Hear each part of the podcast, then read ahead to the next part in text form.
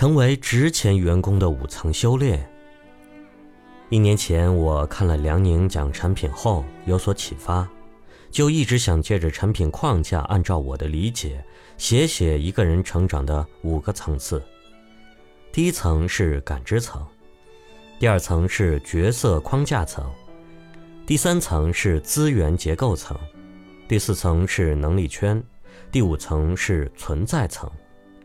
之所以这样去讲，是因为一个人若是没有明晰的框架去看自己，规划自己的成长，可能就只会聚焦在某一两层，忽略掉其他层次，这样会极大的削弱自己的竞争力。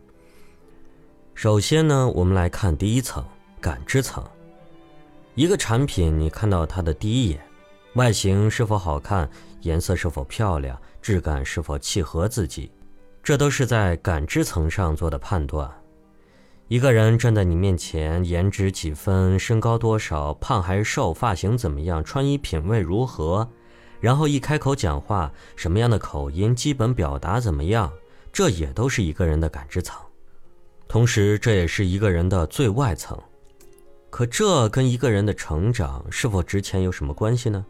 其实啊，关系大了。感知层虽然是最外层的。是离核心最远的，但反过来讲，正是因为它是最外层，所以也是别人感知你的第一层。第一层，你就给了别人不好的感知，别人还有欲望继续感知你的下一层，甚至再下一层吗？所以，真正的成长，做一个值钱的人，不应该放过第一层。那么，第一层该怎么提升呢？第一呢，要做到好看。好看不是指颜值高。这对大部分人来说都不现实，大部分人的长相都比较普通。这里说的好看呢，其实是体面，这个要求并不是很高。继续往下看，第二点是清洁是最基本的要求，不要学苏大强，这个在任何行业都适用。如果一个滴滴司机浑身散发着几天都没有洗澡的味道，他的分数肯定是不高的。衣服呢要勤换洗。洗头别油哒哒的，别有头屑。运动鞋呢也要勤去送洗，皮鞋要勤擦。第三点呢，就是一定要在乎你的发型。第四点呢，就是如果你没有太多的钱，选择少买衣服，但是把单价提上去，不求多，求品质。第五点呢，就是要找到适合自己的穿衣风格，不要随便穿。我发现呢，大部分人都是很随意的。不要放大自己的劣势，比如个子矮的喜欢穿大码的衣服，小腿粗壮的喜欢穿紧身裤，肚子大的喜欢穿白色 T 恤。这就是存在感知层的意义与修炼。第二层是角色框架层，角色框架层用于网站就是框架，框架呢就是框定每个页面需要有多少元素。它们的链接关系、调用规则分别是什么？你打开任意一个网页，你在感知层感知到的一切内容、功能，都是在这个框架内被框定的。用于人世间就是角色，生活中呢，每个人都被框定在角色里，并且被角色驯化。社会上也是，你去海底捞吃饭，服务员怎么对你笑，用什么手势指引你，传菜员怎么上菜。这些都是角色对他们的要求和驯化。职场上呢，大家也都是角色。你的角色定位是什么？你应该去适应那个角色，按照那个角色要求自己，把自己装进那个角色里。一个朋友一直想提升自己的口才，于是他非常努力地练习表达技巧，终于他能够侃侃而谈了。但是当需要公开表达的时候，他就会变得吞吞吐吐。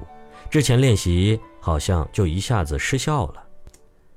这个朋友知道我经常出去做演讲，所以就过来请教我。我一听就明白了，这种现象呢，就是角色定位偏差。对别人来说，角色是别人对你的认知；对自己来说，角色是一种自我行为规范。一个人在做事的时候，就应该以一个特定的角色要求自己。同时，相应的，你认为自己是哪个角色，你就会越来越像哪个角色。回到最开始讲的，为什么那个朋友一直练习口才，公开表达时却懵了？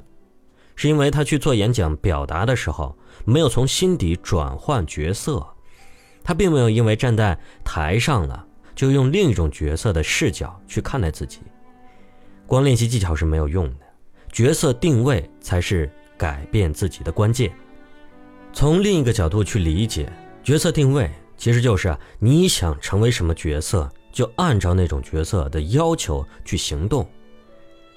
第三个层次呢是资源结构层，每个人呢他其实都是自带资源的，财富资源、人脉资源、精神资源。资源里呢，财富资源就是最表层的。再往里是一个人的人脉资源，人脉资源的核心呢，其实就是一个人的社交层次。这个东西是把一个人引向未来的不同社交层次的人，五年、十年后是有天壤之别的。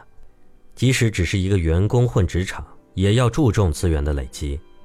第一要重视人脉资源，关键时刻呢，人脉会为你撬动很多资源。第二要不断升级社交层次。一个人怎样最容易停留在舒适区呢？技术小白光跟技术小白玩，销售菜鸟光跟销售菜鸟玩，就像上学的时候，差生就天天跟差生玩。如果你的社交层次不能突破，其实你根本就不会有进阶的欲望。你碰到上一层的资源了，你就有机会爬到那一层。人呢，总是先被资源吸引。然后才被资源推动。第三点就是要不断的丰富和升级自己的精神资源。查理芒格给南加州大学马歇尔学院的学生讲课，主题就是选股的艺术，其实就是教你怎么去挑选股票。不过一上来他却大篇幅的在讲普世智慧。啥叫普世智慧啊？就是所有人看了都有用。放在任何领域都有用的智慧，也可以称之为基础教育。查理芒格指出啊，每个人都要有多元思维模型。为什么必须是多元的？少了不够用吗？